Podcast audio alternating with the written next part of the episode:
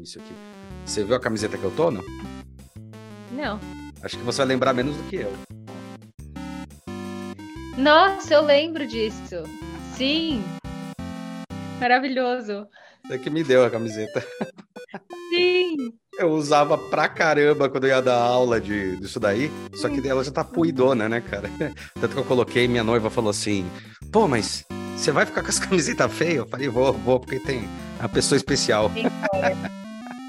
Adorei. Nossa, faz muito tempo, hein, Hulk? Faz tempo, faz. Foi acho que 2012, 2013. Você, você é da turma, Ma, que é da turma. Acho que você foi a segunda ou terceira turma. Acho que foi a segunda turma. Sim. Assim que eu, que eu peguei. Adorei. É, é. Olá, meu nome é Hulk Janelli, sou professor universitário, design de produtos, sócio criativo da Atom Studios, youtuber e podcaster. E hoje a gente tem uma figurinha aqui, a Mari. Eu não posso nem chamar ela mais, quer dizer, eu chamo ela de menina para não ter problema, né? Senão toma umas porrada aqui. Mas o mais legal dela é que ela fez parte de uma, do início de uma jornada minha, que eu sempre comento, que é a jornada de quando eu descobri que valia a pena dar aula, valia a pena ir para esse lado também e investir nisso daí como uma segunda carreira.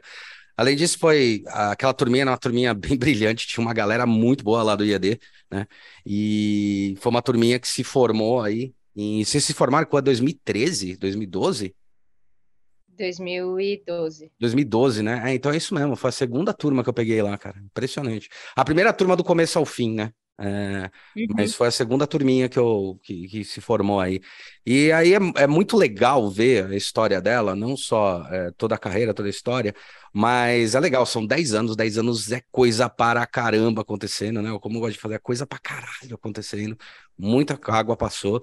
E ela também é uma, é, é uma prova aí do que eu comento, que design tem que ser super aberto, né? Tanto que na, na faculdade, a gente fez todo o processo, ela se desenvolveu em várias áreas, mas o trabalho TCC dela e o principal coisa dela foi fazer produto, né? Ela fez lá o produtinho dela tal. Mas o mais legal foi que hoje ela trabalha com uma outra área que tem a ver com aquilo que a gente fala muito em negócio, né? Entender brand, posicionamento estratégico de empresa. Marina Hicken é especialista em branding, formada em design de produto com MBA em branding. Colecionei na minha carreira experiências e vivências em estratégia e criação de marca. Trabalhei no rebranding da Minalba e Drogaria São Paulo. Já atendi marcas da Ambev e atuei com startups como Tribe, Conta Simples e Fluke. Há mais de 10 anos atuo como gestora de projetos, coordenando equipes de design, redação e estrategistas para a construção de marcas fortes e diferenciadoras no mercado. Hoje ocupa a posição de gerente no Itaú Unibanco, apoiando construções de marca e visão de longo prazo para arquitetura de marcas. Como é que você se coloca? Então, assim, o design ele tem que ser muito mais aberto, muito mais é, é, holístico, né? Nesse, não no sentido filosófico, mas no sentido de olhar o todo, né? E o brand nada mais é do que você entender a marca ali no seu cerne, né? Entender toda a questão, toda a marca, todo o posicionamento estratégico. E sem olhar um posicionamento estratégico, um, um, um business model, uma coisa assim, você não sabe para onde vai e nem o que tem que desenhar. E o resultado de desenho desses produtos que a gente entrega são resultados daquilo que é interessante de se, de se entregar para o mercado, para os clientes e assim por diante. Então, Mário, queria agradecer muito é, a sua participação. Fiquei muito feliz. E eu tô aqui com a camisetinha que a Mari me deu há muito tempo, que é resolução de problemas. É engraçado, né? No final tem se fudeu, se você admitiu, né?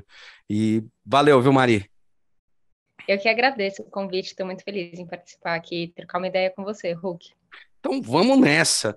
Má, pô, você passou uma jornadona legal pra caramba, essa história de. É, que eu tava comentando sobre a questão da virada, né? A, a, da pivotada, né? Mas você fez uma faculdade que sim, a gente tinha muita gente lá de produto, né? Marcos, Felipe, uma porrada de gente muito de produto. É, você acabou sendo direcionada para esse ponto, mas aí de repente você começa a dar uma jornada dentro do brand. Como é que você descobriu esse branding? É, como é que foi essa virada? Foi tão radical mesmo? Ou foi realmente só um, um, uma forma de olhar de outra maneira é, o universo de projeto, design? Tá. É, primeiro, acho que o principal ponto para mim, quando, quando eu saí da faculdade, acho que todo mundo passa pelo momento, fudeu, saí da faculdade, não sei o que eu vou fazer, não tenho emprego, preciso arrumar um lugar para trabalhar e o que, que eu vou fazer da vida. E aí eu percebi que, que, assim, muito da galera de produto é uma galera produteira que curte desenhar, que curte modelar, que curte ir lá na fábrica, né? Que você yeah. 100% essa pessoa que vai é. na fábrica, vai lá, fuxica, olha que tipo de material. E eu falei, cara, eu acho que eu não quero ir por aqui. Eu quero muito mais conhecer pessoas e ir para uma parte de comportamento e, e entender como que eu posso influenciar de alguma maneira positiva a sociedade Óbvio que em produto a gente Sim. pensa bastante nisso, mas eu pensei, putz, eu acho que não é o caminho de produto. E aí eu pensei, eu queria muito, quando eu saí da faculdade, para a parte de arte, fazer Irmãos Campana, trabalhar no. Oh, pode escrever, pode escrever, você tinha essa pegada mesmo. tinha muito. E aí eu falei, acho que aqui eu não vou ganhar dinheiro, então eu preciso ir para um outro caminho. E aí eu fui para branding, fiz um MBA em branding na Rio Branco. E aí de lá, enfim, comecei minha jornada como trabalhei com um dos professores numa empresa que ele estava abrindo, aí dessa empresa que ele estava abrindo eu consegui uma vaga de estrategista na Ana Couto, e aí comecei Ana minha Couto. vida em branding, encontrei 100% e puta, amo até hoje, trabalho com isso e, e, é onde meu olhinho brilha, assim. Cara, e Ana Couto é foda, né? Porque Ana Couto, assim, o principal, hoje é o principal escritório, né, de brand do país, né? É, um muito forte, cara. Sempre foi, né? É sempre, bem, é bem sempre. forte, sim. É. Hoje Brasileiro vê... é um dos maiores. O que, que foi? Brasileiro, né? Brasileiro. né? Um dos maiores. É. E como é que foi trabalhar lá com as empresas? Porque ali você ganha um outro status, né? Você, quando a gente trabalha em escritórios pequenos, a gente pega pequenas contas, tem algumas coisas que são vantagens, que é o quanto você consegue propor, o quanto você consegue manobrar, fazer estratégia e tal, mas ao mesmo tempo, quando você trabalha em grandes empresas, você entende como é que funciona a logística de produzir realmente um brand muito mais complexo, né? Você não está falando só Sim. de uma marca, de um name, mas você fala assim, é, cada escolha vai ser uma tomada estratégica para 10 anos para frente de uma marca. Você não está falando de uma marca que você está construindo, iniciando, que de repente você vai até é, caminhar com ela e crescendo junto com ela, mas uma marca que você já pega, assim, já cai no teu colo uma, pá, uma marcona, né? Já cai no teu colo e fala, puta, o que, que eu faço agora? É, como é que foi sentir isso e esse impacto? Olha, eu trabalhei bastante atendendo como estrategista e como gestora de conta Itaú, Drogaria São Paulo, uhum. Minalba, clientes grandões. E normalmente, quando vem esses projetos, até Somos Educação, que foi quando a Abril vendeu é, a frente de educação deles. Uhum. E aí tem uma coisa sempre o branding vem do marketing, sempre vem a galera de comunicação falando, ah, quero aqui ver qual é a mensagem que eu vou comunicar. E aí, durante o processo, a gente fala, tá, ok, vamos lá, mas... fazer da mensagem, mas essa mensagem ela precisa ser coerente com o que a gente está construindo em termos de negócio.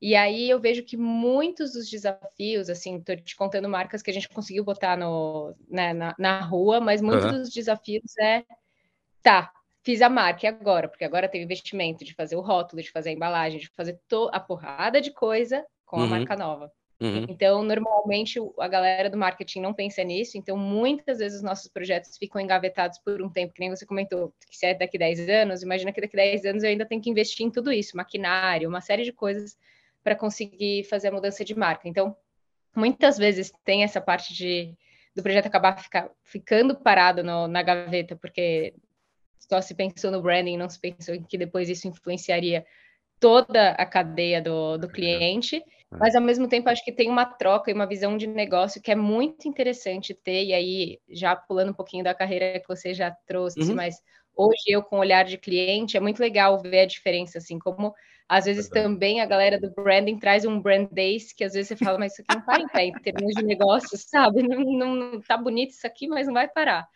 Então, enfim, foi muito bom, foi uma puta experiência, assim, prim um dos primeiros empregos depois de estágio, sim, foi uhum. muito legal. É, tive gestores incríveis lá dentro, que são amigos até hoje. E, enfim, conheci muita gente boa, assim, é uma equipe muito, muito boa e projetos muito legais. Então, essa parte, assim, da Ana Couto foi um... Foi incrível, assim, de laboratório para início de carreira, sabe? Sim, sim. Eu, eu acho fantástico. Você, você comentou um negócio que eu, eu, eu gosto de, de, citar, às vezes eu cito assim, e não é nem uma crítica velada, nem uma crítica negativa ao pessoal de marketing, mas tem, uma, tem um mindset muito diferente, o pessoal do marketing e o pessoal de estratégia. Quando a gente fala de brand, a gente está falando muito mais de estratégia de negócio, né? Assim, não é um login, não é uma coisa assim, é muito maior do que isso, né? Ele é um resultado que pode vir a gerar produto também e tal. Mas é um negócio em marketing que a gente discute muito quando a gente quebra pau com eles ou, ou, conversa, né? E às vezes tem muitos líderes que ainda são da área do marketing. É que existe uma diferença entre você ter um produto e vender este produto naquele momento de mercado, que às vezes, sei lá, tá em alta luva de pedreiro, tá em alta, sei lá, TikTok, tá em alta. E daí você mexe com essa linguagem, que aí você pode adaptar, pode interferir, pode fazer umas coisas, que é muito pontual e de. A gente nem fala de curto prazo, curto prazo são três anos, né? A gente fala de, assim, é, é, é, é pontual mesmo, né? Uma, uma jornada. Né? Você vai dar uma maquiada, é uma maquiagem. É, é uma maquiagem para vender naquele momento e trazer valor naquele momento. E cada momento muda é, a estratégia, né? Se 10 anos atrás você não precisava ter aquela necessidade de falar sobre o quanto responsável você era, você no máximo falava ecológico, hoje você fala sobre responsabilidade social, pegadas e tal. E o design ele entra justamente com isso, fala, cara, existe uma coisa muito maior dentro da marca que vai extrapolar em todas as vertentes. O marketing é uma das vertentes. Eu acho que isso que é o que mais pega, né? Eu lembro que a gente sofreu bastante é, nessas discussões, na própria Natura, que é uma empresa gigantesca, e que a gente entrava nessas discussões e falava, meu, a gente entende que o que vocês querem vender, né? Existe um momento, mas existe um negócio maior que é o que a marca precisa representar para o momento. Então, ela nunca pode deixar de passar a essência, se você vai comunicar lá no TikTok ou vai comunicar em diversos canais, principalmente hoje a gente falando de omnichannel e canais tão diversificados, né? Eu acho que esse é um, é, é um ponto, né? Como falar com essa galera e como se posicionar para tentar explicar isso é, dentro de grandes marcas que são tem um, um, um, investimento pesado já em marketing, baixou bastante algumas coisas, mas tem esse investimento pesado na propaganda é, momentânea, né? Ah, no momento eu preciso vender, eu preciso escoar, eu preciso falar sobre isso. Como se posicionar e falar, cara, eu entendi a tua lógica, mas o brand ele é maior, ele, ele tem um outro posicionamento estratégico. É, o que eu vejo é que tem bastante empresa que a, tem a galera do marketing, tem a galera CEO, que vem e puxa, mas também puxa olhando para a mensagem. E aí eu vou trazer uma referência aqui que não é grande marca, mas que, que eles trabalham muito bem essa parte de produto integrado, que é quando a gente olha, por exemplo, para startups. Uhum. Foi uma parte Perfeito. da minha carreira também. Sim. E aí é muito legal, porque aí eles são totalmente produteiros. É até difícil você falar, cara, tá tudo bem, o seu produto é esse, mas a mensagem não, não precisa ser o seu produto mas que é muito legal porque eles são totalmente focados em produto. E aí eu estava até refletindo nisso que você que você comentou sobre qual é o papel da marca, qual é o papel do produto, até porque provavelmente eu ia vir aqui e aí isso ficou na minha cabeça. E aí tem muita gente que fala, nossa, a marca fideliza, a marca é capaz de fidelizar o cliente, então vamos fazer um baita projeto de branding para uhum. isso. E, cara, hoje em dia, com tanto de produto que a gente tem, marca eu acredito que não fideliza. O que vai fidelizar é o produto. Se você concordo, tem um produto, um produto que não tem fricção, um produto que, cara, você tem e ele resolve, isso vai falar, puta, eu não saio desse produto aqui. Uhum. E a marca vai criar um vínculo. Então a marca vai virar e vai falar, puta, tá bom, você vai entrar em contato comigo porque eu sou muito legal, porque eu acredito nisso, porque eu acredito naquilo. Minha essência é olhar natura, né? Bem estar bem, uhum. e aí uhum. traz toda a parte de de, de crenças e sobre natureza e sobre como que a gente pode olhar para a sustentabilidade, mas o produto ele precisa ser perfeito, porque hoje em uhum. dia a nossa barra está muito alta em termos de cliente. Sim. E aí eu acho que tem um ponto agora, voltando para marcas grandes que você comentou, que eu acho que um, a gente sempre comenta, acho que quando a gente olha para inovação e vários momentos já ouvi falar dos transatlânticos, que, cara, é difícil de você pegar um, uma Natura, um Itaú que eu tô hoje ela, e é. falar, beleza, agora vamos lá, fintech. Não é assim, a gente tem uma, né, uma porrada de, de clientes e perfis, então não é uma coisa fácil. E acho que é bem trabalho de formiguinha, assim, de trazer um, tá, mas isso aqui a gente está trazendo na mensagem, mas como é que tá o produto ali? Produto está atendendo? Ah, não tá, então tá, então vamos correr lá. Como que a gente puxa o time de produto para a gente poder chegar até aqui? Ou como que a gente trabalha junto, que para mim é o ideal, né? Da gente sentar com a galera Sim. de produto e falar, cara, qual é a visão de vocês para a gente também poder construir aqui uma marca que suporte esse, essa fidelização do cliente no produto, né? Então, acho que tem um pouco desse. Acho que está num, numa fase da gente ir evoluindo e entendendo aí o que, que o que, que dá para fazer e como dá para fazer com transatlânticos, que acho que são os que mais sofrem assim nesse, nesse momento. Cara, é muito legal você comentar sobre transatlântico, acho que tem dois pontos, né? Quando você está falando de produto, a gente está falando tanto de produto, serviço, app, não importa, né? Uhum. Acho que esse que é o principal uhum. ponto para se colocar quando a gente fala de produtos aqui dentro, aqui na, no comentário. Mas tem uma. Isso aí é legal, né? É, o, o, o Seragini, né? Que virou amigo, tal, pessoal, tal. Ele falava, né? As marcas, ele falou lá em 2013, quando eu fiz após, eu fiz, acabei tangenciando ele, né? finalmente conversando com ele e virando um amigo dele. E ele falava, ah, as marcas elas tendem a ser em pouco tempo espirituais, né? Então a marca espiritual é aquilo, eu vou consumir se aquilo faz sentido para o meu propósito. E não agora eu vou ter a uhum. marca colada em mim, que como eu vivi na década de 80, 90, eu lembro que era assim, ter um Nike era ter um Nike. Não importava o Nike que você era tinha. Status, né? né? Era, era status. status Isso. É, hoje em dia, assim, se a marca, como diz, e ela comunica o que eu quero, o que eu quero comunicar também, até por causa dos micronichos tal, você acaba entrando num outro nível, num outro patamar que assim, uma marca pode deixar de ser consumida muito rápido, principalmente com as redes e com as coisas das pessoas mostrando quais são os defeitos ou não dela. Então isso é muito delicado. E aí eu entro num, num outro questionamento e para você acho que vai fazer todo sentido, eu queria deixar essa provocação para ver o que, que você é, acha disso. Que assim, primeiro, é, as marcas elas estão falando muito em é, agir global e pensar local né? Então, as localidades, tal. Eu falo muito sobre o Guaraná Jesus, que é exportado do Maranhão, né? Você não vem em São Paulo, a não ser custo altíssimo, porque a Coca-Cola não produz em outro lugar. E falando sobre a própria marca da Coca, que eu acho que tem um posicionamento estratégico, uma coisa fodida. E quando a gente pensa em marca, quando a gente pensa em um monte de coisa embarcada nela, ela é, eu, eu brinco que ela é aquela marca que se você desenhasse no seu, na sua faculdade ou desenhasse para algum professor, você provavelmente ia tirar zero né? Porque você vai fazer uma bebida refrescante preta, meu, zero. Você está fazendo um rótulo de uma bebida refrescante vermelha, que escroto, zero. É, você vai estar tá fazendo uma marca que não pode ser replicada, tudo bem que hoje é questionável, mas puta, zero também, né? Aí o pior de tudo, né? Um produto que foi baseado, foi desenhado é, em cima do cacau, que não tem nada a ver com o produto, tanto que a garrafa é baseada nisso. E os caras têm um posicionamento estratégico de brand, de marca, e passa assim, a, a, a mensagem deles é tão clara que você pergunta para qualquer pessoa e eles falam, não, é felicidade que vende, e é isso que é a essência da marca, né? Uhum. Como é que funciona isso? E é legal, porque você puxou justamente isso daí é uma parte, é interessante, mas tem vários touch points e você tem que olhar de uma maneira, e isso é olhar estrategicamente, né? Isso é o trabalho estratégico do design. Cara, beleza, eu entendi que a marca está resolvida, mas como eu resolvo tal outra ponta? Como eu faço tal coisa? Quais que são os problemas dos touch points que eu tenho dessa experiência da marca que é muito maior hoje com o Omnichannel, né? Total. E aí, quando você comenta disso, tem uma coisa que às vezes eu falo que branding é, para mim, é total escolha. Não é. Cara, você tem que escolher e botar o pé no acelerador e vai ter risco? Vai. Mas assim, Sempre. eu tenho. Trabalhando no Itaú, né? A gente tem aqui, uhum. cara, área de pesquisa, que você pode pesquisar o que você quiser do cliente, tá lá para você ouvir do cliente.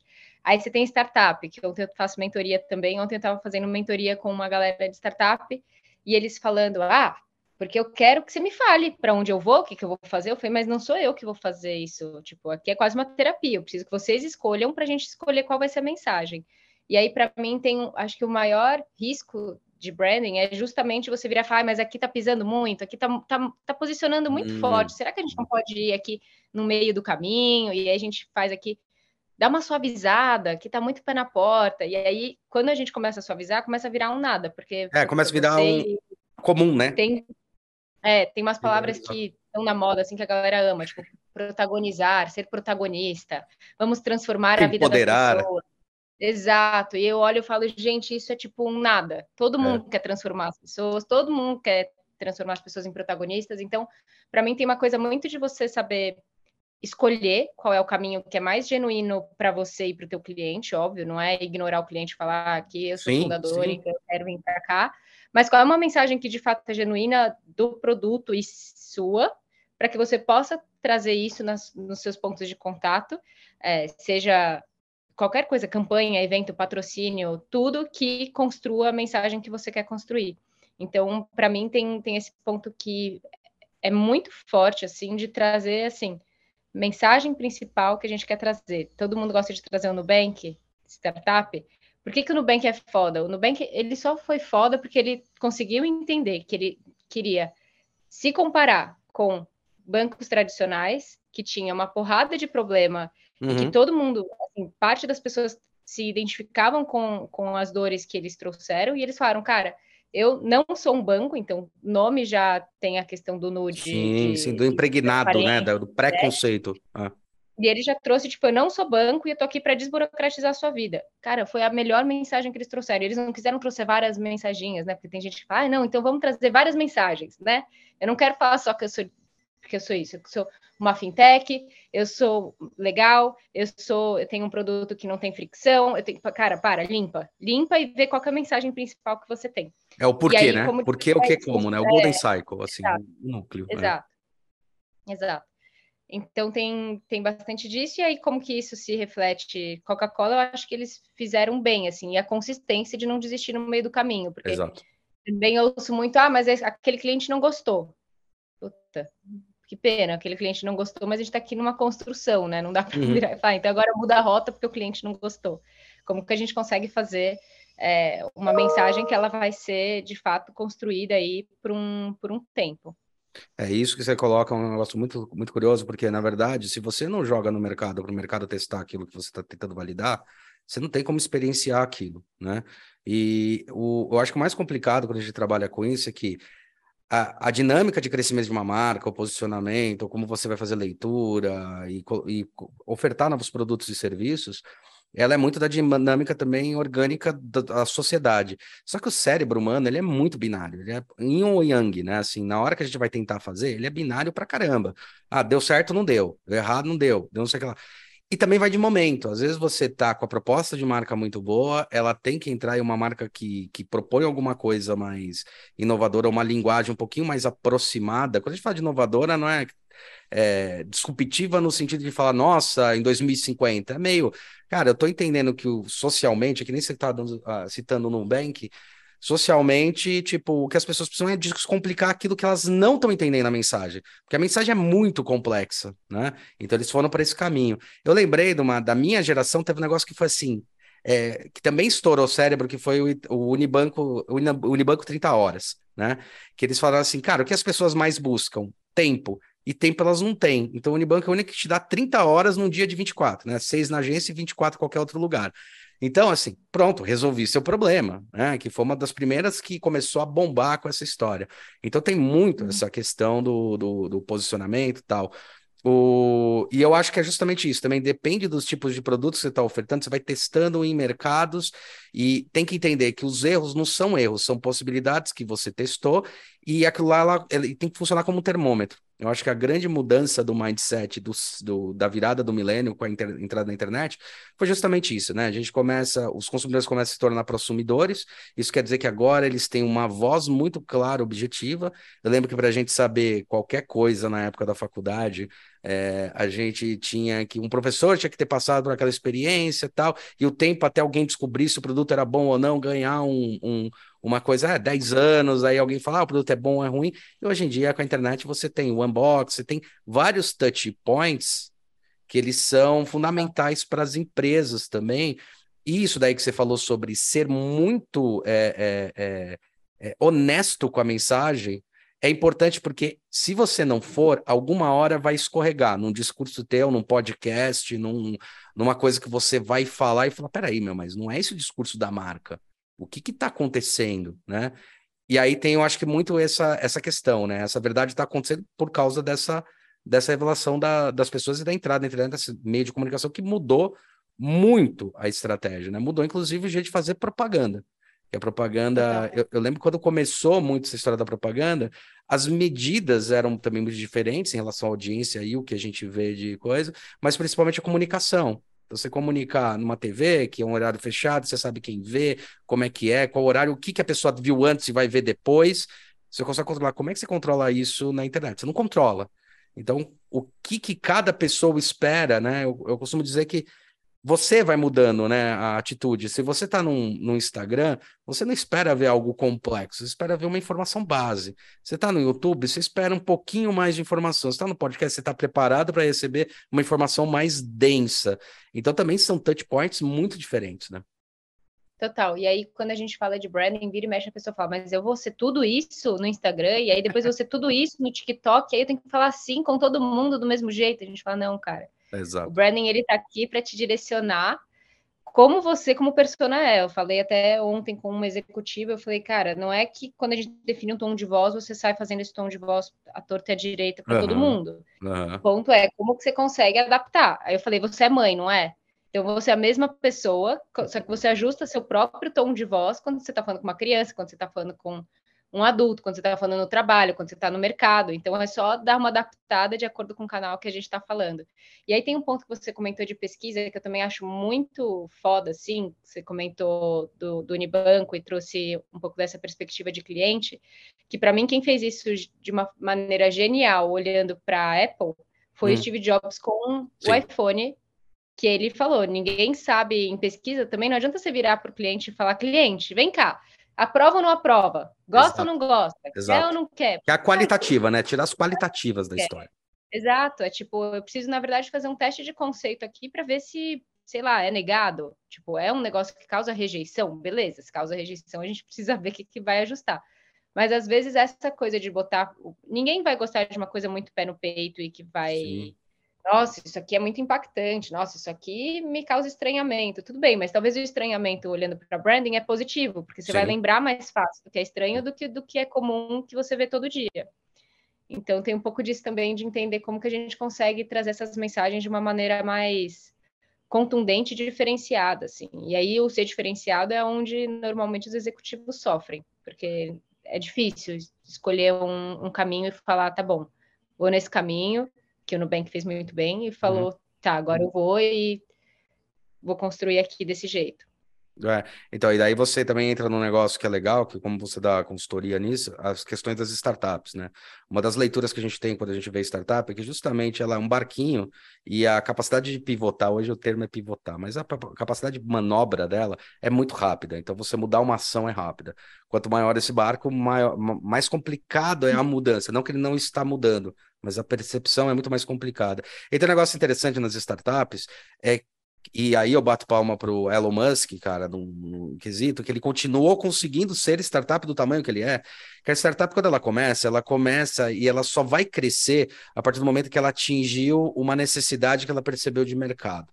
Né? Então, assim, e ela vai em cima dessa necessidade e cresce. O problema é que as necessidades vão mudando, se você não entende qual é a sua, a sua responsabilidade, quanto marca, quanto entrega, quanto valores, é, é, muito normal o cara chegar depois de 10 anos, né, e falar, ah, mas eu sempre fiz isso. Falar, então, se você tá pensando que você sempre fez isso, já tá agindo da maneira errada. Porque quando você começou, você era inovador, hoje você não é mais. Porque você não se posicionou para continuar sendo. Que é o que eu falo que é muito legal, né, Elon Musk. O cara virou e falou assim, tá, como é, como é que continuo sendo inovador? Como é que continuo sendo uma coisa realmente é, é, é, sempre pensar à frente? Uma outra marca que também gosto nesse, nesse quesito é a própria é, ah, é aquela marca de. A Farm. Né? A Farm ela se posiciona muito claramente que assim, eu sei que é para uma menina de 19 anos lá do Rio de Janeiro, é esse meu, meu, minha praia. Uma coisa também que é legal, eles começaram a quebrar já faz tempo, tá quebrando esse paradigma, eu brigo bastante, a gente já foi contratado para mostrar isso em grandes empresas, por exemplo, na Sonic e tal, para mostrar que é, não existe mais essa coisa de classe A, classe B, classe C, e nem muita idade, você tem posicionamento do produto, mas Farm é um exemplo disso, apesar de ser produzida para esse tipo de menina, tal, não sei o que lá, você tem pessoas de várias idades consumindo, porque tem uma coisa de tem uma coisa de, de, de, verdade da marca que tem dentro disso.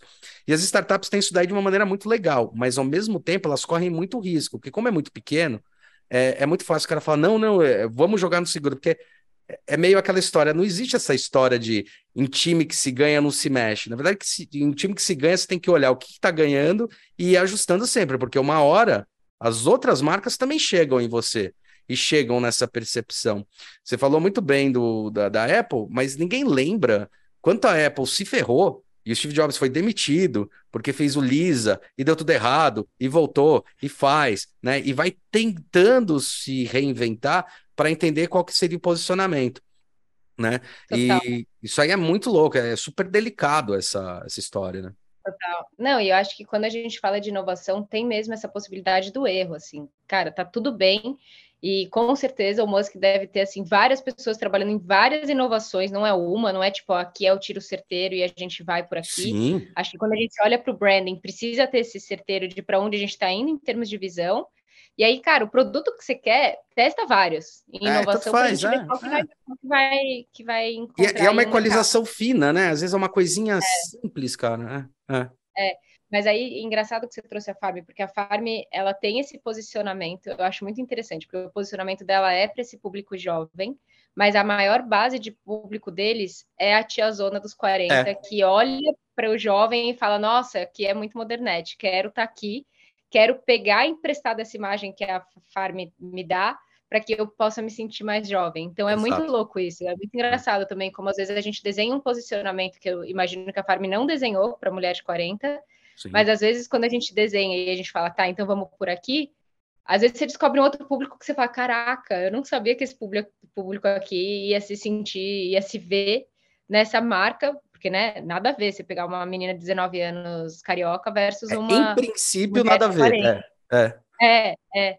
Então é, é, bem interessante isso também, de você ver como às vezes também a gente mira num lugar e acerta outro, sabe? É, e, e, e, aí e é justamente isso, né? Quando a gente comentou da farm, é justamente isso. Não é que assim, ela mirou numa proposta de valor e daí você pode levar, e é isso que eu vi essas palestras da farm, achei sensacional. E eu vi que assim, cara, a gente mirou ali, a gente tinha essa jovem, mas aí a gente começou a entender o que, que eram essas pessoas mais velhas consumindo. E não era assim, pessoas que queriam ser jovens, eram pessoas que queriam ter o um espírito jovem, né? Então, assim, Pô, o jovem é desligado no sentido de posso viajar, não tenho tantas coisas conectadas a mim, eu quero isso, né?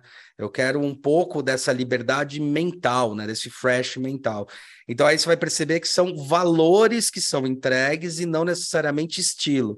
E que vai resvalando, obviamente, em estilo, em forma, mas são valores, né, que são entregues. E esses valores é que importam, na verdade. Total, total. E é interessante a gente estar falando sobre startup e tal, não sei o que lá, e você trabalhando no, no Itaú. O Itaú, ele é uma empresa que vem aí já uns 15 anos, falando, tudo bem, sou grande, sou enorme, vou ah, é, colocando um monte de gente, mas é uma empresa que se reinventou pra caramba.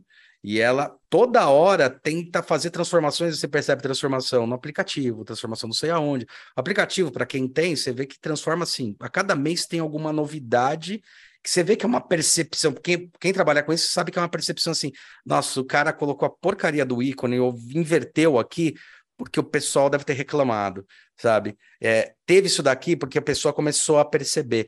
O Itaú ele faz uma pesquisa muito densa em cima do público e ele entendeu que era isso que ia dar os verdadeiros valores, né? O Itaú tem uma coisa também muito legal, né? Porque o nome vem de pedra preta, né? E daí uhum. o preto não funcionava, o cara deixou um pouquinho mais azul escuro para conseguir é, referenciar isso, né? Como é que é trabalhar numa empresa que tem uma mentalidade de startup, que é isso aí, vamos inovar, vamos entender e tal, e tem essa movimentação lenta. Como, como gerenciar isso? Eu vejo que o, o banco ele está num momento muito de transformação, né? Teve mudança de CEO recentemente para o Milton. É, tem um desafio aí das fintechs que estão muito agressivas chegando e chegando com o pé na porta. É, tem um objetivo aqui até da gente aumentar a quantidade de tecnologia e como que a gente consegue trazer inovação para os nossos produtos. Mas é um, é um, eu vou falar um monstrão no sentido positivo, assim, é sim, um sim. gigante, e aí é um gigante que tem várias marcas embaixo, porque você comentou sim. do Itaú, mas a gente tem Personalité, Private, BBA, Asset, uma cacetada de marca embaixo convivendo. Asset, é verdade. Uhum. Exato. It também, que foi uma marca que, que foi criada. Ion, que foi outra marca que foi criada. Pode então crer. a gente tem também, acho que o desafio, olhando para branding, nosso desafio é como que a gente consegue criar esse racional de marcas para que a gente não saia criando cada vez mais marca, porque para branding é a pior coisa, né? Porque, Sim. como você comentou lá no começo, publicidade, eu vou lá e vou investir em aparecer na Globo. Quanto de porrada que é de grana? Então, tem uma coisa de que é caro ter uma marca. As pessoas acham que criar marca é criar um logo e tá é, feito. É, não é. Tipo, esse é só o começo. E aí tem um desafio também de como que a gente consegue entregar as propostas de valor de produto dentro do... do de cada segmento de cliente, né? E para cada segmento de cliente. Então, é um desafio, acho que o maior desafio, se eu pudesse, assim, falar o principal, é tamanho, porque Só no marketing a gente tem 400 pessoas. São uhum. muitas pessoas tocando muitas coisas ao mesmo tempo. E aí meu chefe até fala, Clayton, que também foi professor no IED, fala, aqui a gente não faz nada sozinho, e não faz mesmo, porque para você fazer uma mudançazinha, você tem a área de CX, a outra área de CX, a equipe de marketing, a equipe, são muitas equipes juntas tendo que trabalhar. Então, o desafio é como que a gente consegue, é, dentro de um histórico de um banco que tem 100 anos, né, mais de 100 anos aí, é, como que a gente consegue trazer esse olhar do novo, do fresh, do, do que a gente pode aprender em startup, dentro de um mercado que é um mercado que está aí há muito tempo e que eles, assim, tá rolando mudança de cultura, tá rolando uma Porra, série de coisas, nossa, porque a gente está precisando olhar para frente. Sim. E aí é olhar para frente é sair assim com, com o barco mudando a rota e a gente junto lá, como diz uma das meninas que trabalha comigo, é mudar a roda com o carro a 200 km por é, hora, não é só andando, sabe? Sim, sim. É muita gente, é muito cliente e, e, ao mesmo tempo, de novo, né, são muitas escolhas também. É, ok, que cliente que é o nosso cliente? Nosso cliente principal hoje é o nosso cliente mais velho, é o cliente que conhece o Itaú, que sabe Pedra Preta, sabe tudo isso. Quando a gente olha para o jovem, o jovem está mais conectado com a fintech. Sim. Como que a gente consegue trazer essa mensagem? Então tem, tem bastante desafio e esses desafios eles são totalmente interligados com várias áreas do banco. Tem a galera de pesquisa que olha para inteligência de mercado. Tem, então assim é uma loucura mas o que eu acho mais legal é que, cara, a gente tem um time de especialistas, assim, cada um na sua área, sabendo fazer as coisas muito bem, muitos profissionais talentosos, que é, para mim, é como que eu posso pegar o brilho de cada um e aproveitar isso para o banco, sabe? Para que a gente uhum. possa caminhar. Então, tem várias frentes de inovação acontecendo, e, e também tem o ponto de que às vezes a inovação também não agrada a todo mundo, né? Do cliente. O cliente é, não vai quer agradar. dizer, o que nem você falou, puta, caceta, mudou o ícone de lugar. Sim. Que merda. Mas aí depois você acostuma e fala, ah, tá bom, até que aqui tá bom, né? Até que aqui funciona, até porque, até porque o cliente às vezes ele não tem noção, você muda a marca, meu, dá uma, já dá um bug na cabeça, né, cara? Eu lembro, Pepsi muda pra caramba, e o pessoal dá um bug na cabeça, assim, fala, ai, mudou, mudou a empresa, mudou tudo, mudou o valor, ferrou, né? Tem muito essa, essa coisa, né? E, e as empresas precisam começar legal, porque você vai abrindo várias plataformas de ação, e, e você percebe que as grandes empresas multinacionais, tal, elas já perceberam isso há um tempo, que eu não vou conseguir vender o mesmo tipo de produto para todos os clientes, né? Eu, eu, dou o exemplo da Disney que está mais aí a cara, né? Que assim, a Disney olhou e falou assim, cara, não são 7 bilhões de pessoas que gostam do Mickey. Tem gente que quer chutar o Mickey, né? É, tem, teve até uma, um concurso genial do Mickey, que era quem fazia o Mickey mais feio. Vazou na internet, era legal pra caramba essa história. Maravilhoso. E aí eles falaram, cara, como é que a gente pode continuar tendo o valor da fantasia, né? É, e, e, continuar potencializando isso, pegando os mercados. E daí, compra Marvel, compra Star Wars, que aliás é um excelente exemplo que eu dou, porque por que comprou Star Wars, que eles pagaram 4 bilhões, ele tem que pagar royalties e direitos para o George Lucas, e não comprou Star Trek, que valia, tipo, talvez 10 vezes menos, né? E daí tem uma questão da proposta da marca, né? Star Trek é ciência, é científico. A, a, a Disney, ela é muito clara no posicionamento do porquê que, assim, vem de fantasia. Star Wars é fantasia. Então faz mais uhum. sentido uhum. estratégico para também justamente isso daí, uma marca não resvalar e não impedir que a outra continue. Então, quando você cria várias, várias marcas nesse guarda-chuva, você está justamente não ressignificando o, a proposta inicial da marca, mas realinhando a comunicação para cada pro público ativo, né? Total. E aí, quando você comenta isso da Disney, é, é muito legal, porque eu estava conversando com uma amiga sobre a Disney. E como várias amigas, na verdade, a gente estava falando sobre, sobre isso em, em lugares diferentes, assim. Uhum. E como a Disney também, eu acho que, um, eles estão se permitindo errar, porque se você olha a série do Star Wars que teve recentemente, Nossa, do Obi-Wan, uhum. é tipo, cara, você não tem o público, porque teoricamente você estava falando com o público mais velho, mas aí ao mesmo tempo, claramente tem coisa que é para criança, mas não era, tipo, eu, eu aqui adulta tô assistindo, não é para criança, enfim, é, é, meio bagunçado. E é aí também bagunçado. teve o. É bem bagunçado. E aí teve também o do Toy Story, do. Ai, qual é o nome do robozinho? O roxinho? O. Ai, meu Deus. É o robô do. Robô, o astronauta do. Ah, do o, Buzz, o Buzz. O Buzz. Lightyear. Teve um filme Lightyear. do Buzz também, é. que flopou. Bem então, assim, flopado. assim, eles estão com uma. Muito flopado. Então, eles estão com uma dificuldade aí de entender como se posicionar. E eu acho que o mais legal, que eu acho mais irado, é tá tudo bem. Eu Sim. errei, flopou, vou para outra frente. E aí, um outro exemplo da, da Disney que eu achei muito interessante, uma amiga minha foi para Disney recentemente com a família. Uhum. E aí ela comentou: "Ah, fui para os parques, né? Aí beleza. Uhum. E aí tinha família, né? Tem sempre a criança, o adolescente que tá com bode de ir onde a criança quer ir, aí a criança que não pode ir onde o adolescente vai, e aí eles foram se dividindo. E aí tem a, o parque das Free Willies, que eu esqueci o nome, mas enfim. SeaWorld, né? Uma... Exato. E aí eles têm uma, um problema com, com esse parque, porque essas baleias são baleias que elas não podem voltar para o oceano, porque elas Sim. são de estimação, horrível. É, elas são de cativeiro, né? Então elas não conseguem. Exato, exato. Elas não conseguem. E aí, ao mesmo tempo, tem, tem uma perspectiva de que quando elas morrerem, acabou o parque. Porque o que, que você vai fazer com o parque? E aí eles pegaram esse parque, eles estão fazendo um parque que é pro adolescente. Então ela falou: meu sobrinho não queria ficar com a gente nos outros parques do castelo, da magia. Ele queria ir para o outro que era totalmente posicionado para ele, que tinha música moderninha, o pop.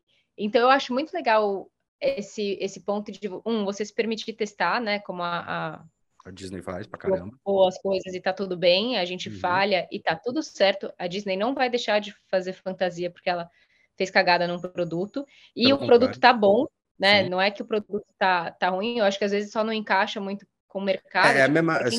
só para completar o que você está falando, só para botar um, uma virgulazinha, mesmo Star Wars, né? Queira ou não queira, a gente reclama, mas não é um filme 3, não é uma série 2, entendeu? É tipo setezinho, seis, tudo bem, né?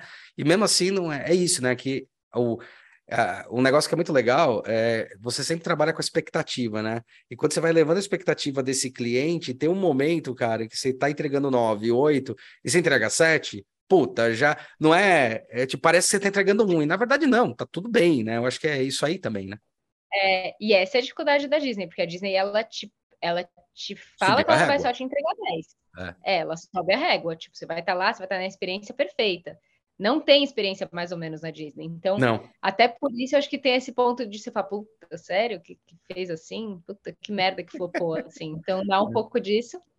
E aí, também olhando um pouco para posicionamento, é isso, assim, né? Como que, que a Disney está conseguindo se preparar para quando não tiverem mais as, as orcas ali? Muito legal. Como que eu vou preparar isso aqui para o futuro? E eles já estão testando, isso que eu acho irado, não é que eles estão esperando as baleias morrerem para falar, puta, agora fodeu, corre. Para onde a gente vai com esse parque? Corre, negada! Tipo, o Hermanoteu. Exato. É, você pode ir um pouco mais com calma, sabe? E aí eu acho muito legal eles estarem fazendo isso e, e, a, e a, a, minha amiga que foi falou, nossa, tá irado, porque você vê que o adolescente ele quer ficar naquele parque, ele não quer ir para os outros parques. E aí eu acho isso muito legal, você pegar uma mesma marca que pode falar com diversos públicos diferentes, né? Você pegar Star Wars, Sim. pegar várias, várias Marvel, que é total pro adulto, sei lá. É, agora tá virando para adulto chato, é, é, é. Exato. É, eu tô virando adulto chato. E aí. Não, não, a Marvel, tá, a Marvel tá virando para adulto chato. Começou com uma fantasia e começou, e agora. Ah, eu né? amo Marvel, então eu sei. Eu também amo. Também. Então tá tudo bem. Tem que falar. Tem até o Hulkzinho ali atrás. Tem um monte. Ah, e... Você tem algum balde que a gente fez? Você tem? Sim. Tem? Sim. Legal. não tenho, mas tenho. Não, e aí, estava falando que, que é interessante como a gente consegue também pegar esses recortes, né? Você pega o Marvel, que é o adulto, o adulto chato. Malo. Aí a gente tem, que sou eu. Aí depois a gente tem é, histórias, né? Quando eu, quando eu era novinha, tinha Cinderela, Bela Adormecida, como que era o príncipe vindo e contando toda essa história de que o príncipe vai te salvar, e como eles também tiveram que correr e falar, putz, não, não é bem assim. Aqui a, a Moana, precisa... cara, é um puto exemplo, valente, assim, é uma quebra. Valente total, né? total. E como eles conseguiram trazer essa mensagem, e que, de novo, a gente não vira e fala, nossa, que errado, a Disney prometia que o príncipe ia salvar e agora não salva mais. Não, tá tudo bem, porque a uhum. mensagem dela é como que a gente pode acreditar nesse, nessa fantasia e nesse mundo que não é o nosso mundo atual, né? Assim, que é esse caos que a gente vive. E eu acho isso muito legal. Cara, isso é, isso é fantástico. Não sei se você chegou a ver aquela série Brinquedos que marcaram a época que é uhum. da Netflix. Cara, eu, eu, eu sugiro para muita gente, porque ela fala muito mais de estratégia de negócio do que necessariamente dos produtos. E uma das coisas que estava lá, que tinha a Mattel, principalmente a Barbie, que é assim, quem trabalha na Mattel, e eu já trabalhei com, com a Mattel, né, fazendo workshop e tal com eles, É, quem trabalha na Mattel, sim. A, a, Barbie é a chefona da, de quem trabalha na Mattel, né? Apesar de ter vários Hot Wheels e tal, mas a Barbie é a chefona. E uma das coisas lá da, da, da, crítica que se tem da Barbie, que todo mundo vem com uma crítica velada nela pra caramba, que ah, e ela não representa a mulher e vai, né? Tem toda essa estrutura. E, cara, você começa a ver a história e conhecendo por dentro todo o posicionamento, a estratégia, o quanto eles brigam para conseguir manobrar tudo isso e cria fashionistas e cria Barbies com diferentes posicionamentos e cria tal coisa. Teve até uma boneca que eu tive que redesenhar para o Brasil por causa de proporções, tal, não sei o que lá. E, meu, e é uma marca que entende qual é o posicionamento que ela tá. Né? E quando você vê lá a década de 50, você olhando para trás, vendo ela a década de 70, década de, de, de 80, o quanto ela era inovadora, botando a Barbie. Até tava falando, bota a Barbie, por exemplo, para ser astronauta, cara. Tipo, no momento em que, tipo, nem se cogitava isso, então falando década de 70, sabe? Então tem muito isso também de posicionamento de marca, entender o momento que tá, entender quem é o público que tá, e tem muito essa mudança de mindset, de percepção, de olhar mesmo para o momento mais contemporâneo, né? É, então, então, uma coisa legal no Itaú também, é, só comentando também que é legal é, explorar isso, porque são coisas que eu vi até em workshop, palestra, algumas coisas do próprio Itaú, né, que foi falando. É que muita gente tem a impressão que Itaú só vai trabalhando com os produtos que hoje a gente fala, os, os serviços, os, os né, os aplicativos e tal, né? Tem até a gozação do tipo, ah, quero contratar design de produto. Você vai lá, são produtos digitais, né? Mas uh, o Itaú tem um negócio interessante porque ela tem uma equipe gigantesca de design de produto de produto, cadeira, toda a estrutura interna. E numa dessas palestras até eu vi que, o, que foi feito até um, um reposicionamento e uma ajuda de posicionamento de marca, de uma marca estrangeira que eles estavam querendo fazer, acho que Nova York, eu não lembro que lugar que era. E, cara, e tem todo esse trabalho também internalizado de vários subsetores, então tangencia tudo, é entender essa, esse global, né? É, e não só isso, mas a experiência, né? Quando a gente olha para a agência, olha para a fachada, olha para dentro, interior design, como que a gente consegue fazer a experiência, tem tudo isso. E aí um outro que você comentou do Netflix, tem uma, eu não vou lembrar o nome, mas é um seriado que fala sobre videogame, Nintendo e Saga. Ah, sei, sei. A era do videogame, a história é. do videogame, é legal pra caramba. Exato. E é irado também, que é super de negócio e super de posicionamento, porque é, é. exatamente é. assim, ah, Nintendo tá performando bem nesse público, tem uma parte de desenvolvimento de produto, né? Seja, seja o videogame, que beleza, é, é a criança. Então, como que eu consigo ganhar público e share de mercado? Putz, vou para adolescente, que aí a saga vai. E aí vai mostrando, né, durante as décadas, como as duas marcas elas foram evoluindo e competindo entre elas. E, Sim. E eu acho assim, muito foda em termos de negócio também para entender. Né, é legal você colocar a, a, Nintendo, que a Nintendo a gente fala pra caramba, né? O quanto ela flopou, né? Tipo, o GameCube flopou ela totalmente, assim, foi, apesar de ser um puta produto, um negócio, flopou. Aí ela vem, entra assim, fala, cara, eu, eu gosto muito desse, dessas coisas, porque ela vem e fala assim, ferrou, tô quase quebrando, porque o GameCube foi um problemaço pra Nintendo, e daí ela falou, ferrou, tá entrando o PlayStation 2, Xbox 360, ou era, já era do PlayStation 3, eu acho, Xbox 360, e, cara, ferrou. Aí eles criam o Wii com uma nova linguagem, só que com hardware velho, porque na verdade o hardware é o hardware antigo, para tentar entrar com tudo e daí eles ganham de novo o market share. Então, eles estão testando e equalizando para caramba. Tanto que eles estão hoje num nicho que é um nicho unitário deles. A Sony falou: não vou mais investir em portáteis, não tenho o que eu fazer. E a Nintendo fala: beleza, cara, a gente sempre foi líder nisso daqui, vamos continuar investindo e vamos fazer o switch dessa maneira, que funciona dessa forma. Então é legal, porque é, é bem isso, né? Em grandes empresas elas têm isso daí, você tem que saber como manobrar, como se estruturar, né? Total, total.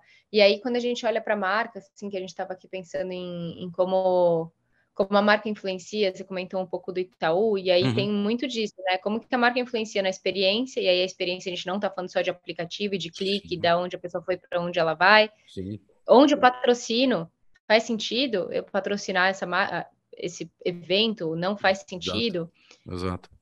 Agência, como que fica a agência? Puta, agência, sei lá, eu quero uma agência que parece minha casa, será que eu quero hoje em dia? Será que eu não quero? Por que que eu quero? Por que que eu não quero? Então, tem vários pontos interessantes e que, de novo, acho que, que a principal dificuldade é como que a gente faz com que tudo defenda um mesmo caminho, né? Porque uhum. a chance do aplicativo falar, tá bom, então você resolve tudo no app. Aí sei lá, a agência falar, não, então aqui vai ser um lugar que você vai ficar tomando seu café e ficar uma boa e pode vir até trabalhar aqui. Tô chutando, tá? Não, sim, não sim, sim, sim, sim. Mas, assim, o que a Starbucks manda, o que a Starbucks fez, ressignificar. É. Exato, exato. E aí, como que as coisas se integram para que você tenha uma jornada única, assim, né? Que é uhum. esse o nosso desafio. Olhar o Omnichannel, né? Mesmo cliente. É, tanto que para mim me incomoda muito essa coisa do qual que é, o, é on ou off? Eu falo, gente, as pessoas não, não vivem mais um on ou off, cara. É, não, não, metaverso já tá aí há muito tempo, cara. Só agora, só você que não acha que não tá. Exato. Então, isso me pega muito, porque é como que a gente consegue integrar tudo isso e, e olhar para uma jornada completa. É, isso aí é muito legal se falar, porque é, referenciando uma marca também que trabalhou muito bem e foi criticada lá atrás pra caramba, foi a Magazine Luiza, né? A Magazine Luiza veio, aí começou a criar a look. Outro dia eu tava vendo, cara, ela tem desde 2005, eu não sabia. Até muito tempo. Uhum. Primeiro era um avatar só, depois ela vira um 3D, vira uma influencer, que hoje eu sigo uma influencer digital, que é a Lily Kella, que é uma influencer totalmente digital, que eu acho fantástica, né? E tem muito desse é, é, omnichannel, que é uma questão assim, até eu vi num, num dos cases, que era muito legal o negócio do Magazine Luiza, que uma problemática.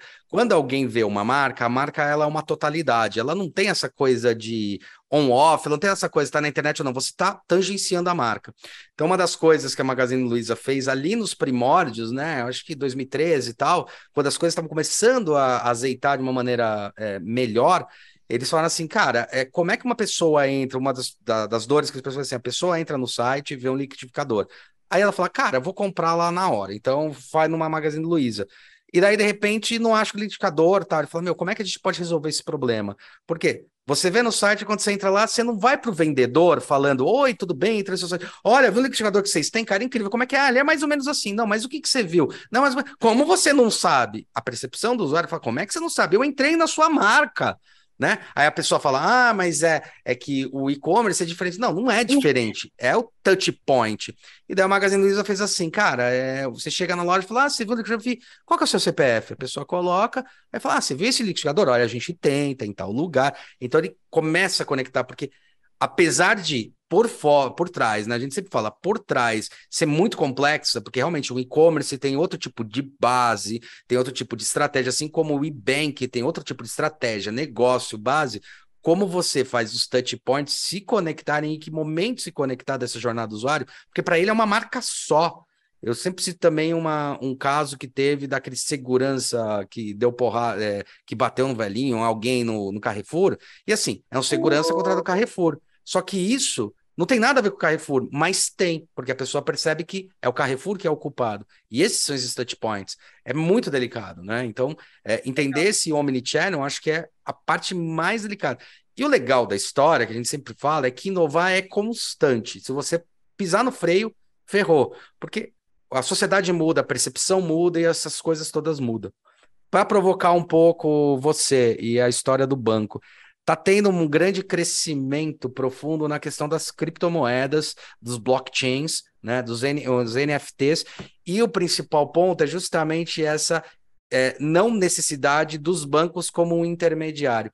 Como trabalhar esse público que está vindo com tudo, né? E, e, mostrar ainda quais são os valores e as percepções que tem, porque o banco tem as suas vantagens. Agora a gente vai falar das vantagens, tá? Para não ficar enchendo o saco com besteira mas mesmo, sendo bem honesto, que é assim, estou guardando meu dinheiro, ele está investindo, eu tenho uma instituição consolidada, que é uma coisa que para investimento é super importante, é consolidada, quanto tempo tem, eu vou fazer investimento a longo prazo tal. como trabalhar com isso e essas empresas que estão entrando com tudo, fintechs que entraram agora já são grandes, de investimento, as questões das criptomoedas, a percepção será da necessidade ou não, como trabalhar esse novo universo é, que é agora mesmo já é, já é imersivo já? Primeiro, eu parto do princípio que criptomoeda é tanto quanto série, que tipo, o filme não vai deixar de existir. Então, assim, uhum. o que a gente tem hoje não vai deixar de existir. E beleza, a gente pode perder algum espaço aqui? Podemos, mas eu, eu não vejo como algo do tipo, nossa, agora os também filmes vão deixar de existir, o dinheiro também não, e agora a gente só vai viver de criptomoeda. Então, acho que sim, isso sim. zero, zero preocupação. É, o que eu vejo muito dos nossos desafios é como que a gente consegue pensar, e acho que o Pix já foi um, um movimento que já, já movimentou bastante. Você imagina o quanto que imagino eu, porque eu não tenho esses dados, porque eu nem no banco estava, mas o quanto que não movimentava de grana você fazer uma transferência e pingar lá o TED, o DOC dentro do banco. Então, uhum.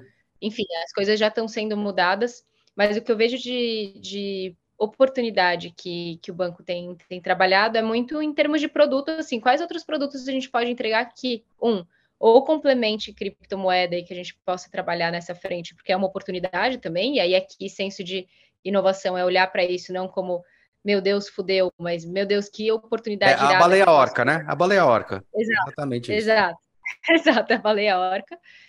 E, e, o que eu tenho visto também é que o banco ele tem muitas parcerias, assim. Primeiro tem a frente do Cubo, por exemplo, que é uma Sim. frente que a gente olha para startup. E foi uma das primeiras que surgiu, cara. O Cubo é espetacular. Exato. Ah. Exato.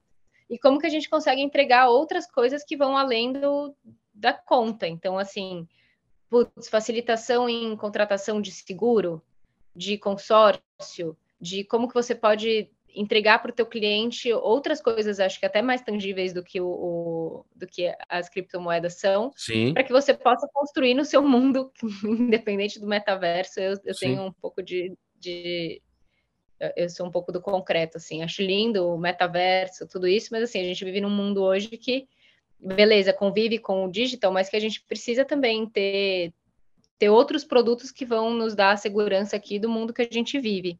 Lógico. E aí eu vejo que o banco trabalha muito nesse, nesse contexto da gente poder olhar outros produtos que são complementares, sabe? Para a gente não ficar só numa instituição bancária, Sim. de você ver o seu extrato e pedir crédito, uhum. que beleza, é uma frente do banco e tá tudo certo. Sim, é um ativo. A gente consegue trabalhar as outras, sabe? Uhum. Porque essas outras que, pelo menos eu vejo que, que, que, dá, que dá essa perspectiva de futuro. Sim. Sim. É, Porque acho, acho que o crédito não é pão com manteiga, né? O crédito é tipo, tá bom, é o que a gente faz aqui e tá tudo certo. Sim. Não vejo como grande inovação a gente pensar em um crédito novo. Sim. O ponto é como que a gente consegue ir daqui. Então tem Itaú Shop, que não sei se você conhece, mas é, é a gente olha para como que você pode consumir sendo cliente Itaú de uma maneira melhor, que tenha mais a ver com o seu perfil e que seja mais barato, ou que tenha planos, ou sei lá, iPhone para sempre. Uhum. Você pode ter sempre um iPhone, você assina e olha como serviço. Uhum. Então, Samsung também. Então, como você consegue assinar esse, esse produto, mas esse produto ele passa a ser um serviço e não um produto, né? É, é, é, que nem o, um negócio legal, que acho que Itaú que dá a melhor vantagem nisso. E aí nem puxando o saco, é. Eu também, eu tenho Itaú há anos, na né, minha empresa é dentro e tal, e eu gosto de algumas coisas porque ele foi sempre facilitando a minha vida para vários setores, né? Hoje eu não preciso ligar na agência, eu falo com o meu gerente direto do aplicativo e eu me sinto seguro, muito mais seguro do que falar no telefone, muito mais, porque eu tô dentro de, um, de uma coisa rastreável que é dentro do aplicativo. Eu acho mil vezes uhum. melhor até do que ir na agência. E aí tem um negócio que é muito legal, que é o que eu já faz, que é a questão da milhagem, né? Então, assim, a milhagem é isso, né? A experiência da viagem que eu tô te dando através de uma compra de produtos e serviços que você tá comprando ou procurando tal. Então tem isso que é, é muito legal nessa questão das, da, das marcas, dos posicionamentos, e principalmente do posicionamento estratégico que, que, que tal, tem que é muito forte nesse quesito. E não é puxa-saquismo, não. Eu achei bem, eu acho bem legal, porque ela tem esse, essa visão, uma empresa grande tem essa visão, né, do, da, dessa questão. Mas existe, você acha que existe uma barreira, ou como lidar com essa barreira, né? É, porque agora vocês estão bem no momento é, de, um, de um turn point, né? Assim, tá pegando um público idoso que está se transformando numa pessoa muito mais ativa, né? E ao mesmo tempo pegando esse público jovem, como trabalhar com esses dois universos que têm duas percepções diferentes, porque o idoso ainda precisa ir na agência e perceber isso. E eu não preciso nem chamar tão de idoso, mas eu já vejo pessoas até da minha idade falando: não, preciso ir na agência, na agência que eu resolvo, eu tenho que ver cara a cara, eu tenho que ter isso daí, né? Como trabalhar esses dois elementos, porque é, é complexo, né? É, para mim tem dois pontos. O ponto que eu comentei com você do tom de voz, tom de voz quer dizer o branding como um todo, então uhum. não é pegar e falar. Eu acho que a maior dificuldade nossa é a questão de ser massificado, né? Que Perfeito, puta, é. a gente fala com muita gente. E aí, como que eu falo com muita gente? Como que eu consigo clusterizar esse público para que eu fale de uma forma coerente, da mesma forma que eu falaria com você, eu falo com outras pessoas, e quando eu falo com uma criança é diferente, quando eu falo com um adolescente é diferente. Perfeito. Então, como que eu consigo pegar essa, essa massa de cliente e conseguir clusterizar um pouco melhor, acho que esse é o nosso maior desafio. E, e também acho que tem um ponto até de arquitetura de marca, assim, de entender também um pouco que marca que pode criar mais vínculo com, com aquele público ou com aquele outro. Então, quando a gente olha para, não sei, para uma marca de varejo, né, do Itaú, uhum. o Itaú tem uma percepção de ser uma marca de elite. Então, quem que é esse varejo que a gente está falando? Será que é o varejo mesmo?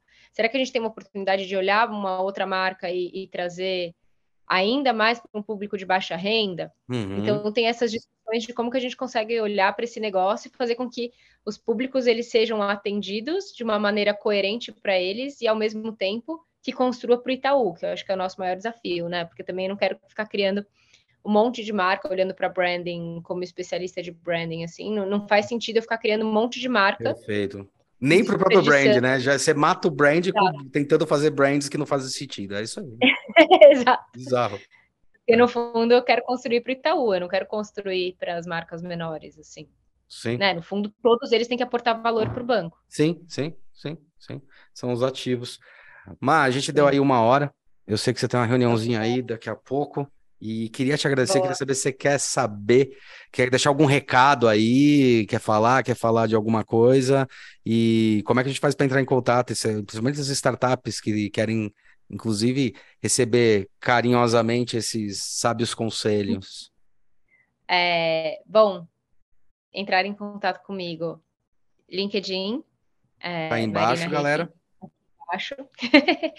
e enfim, acho que tem muito conteúdo legal que a gente pode depois trocar. Quero agradecer mega seu convite, Hulk, Imagina. adorei. É, conte comigo para desafios e, e, enfim, na vida.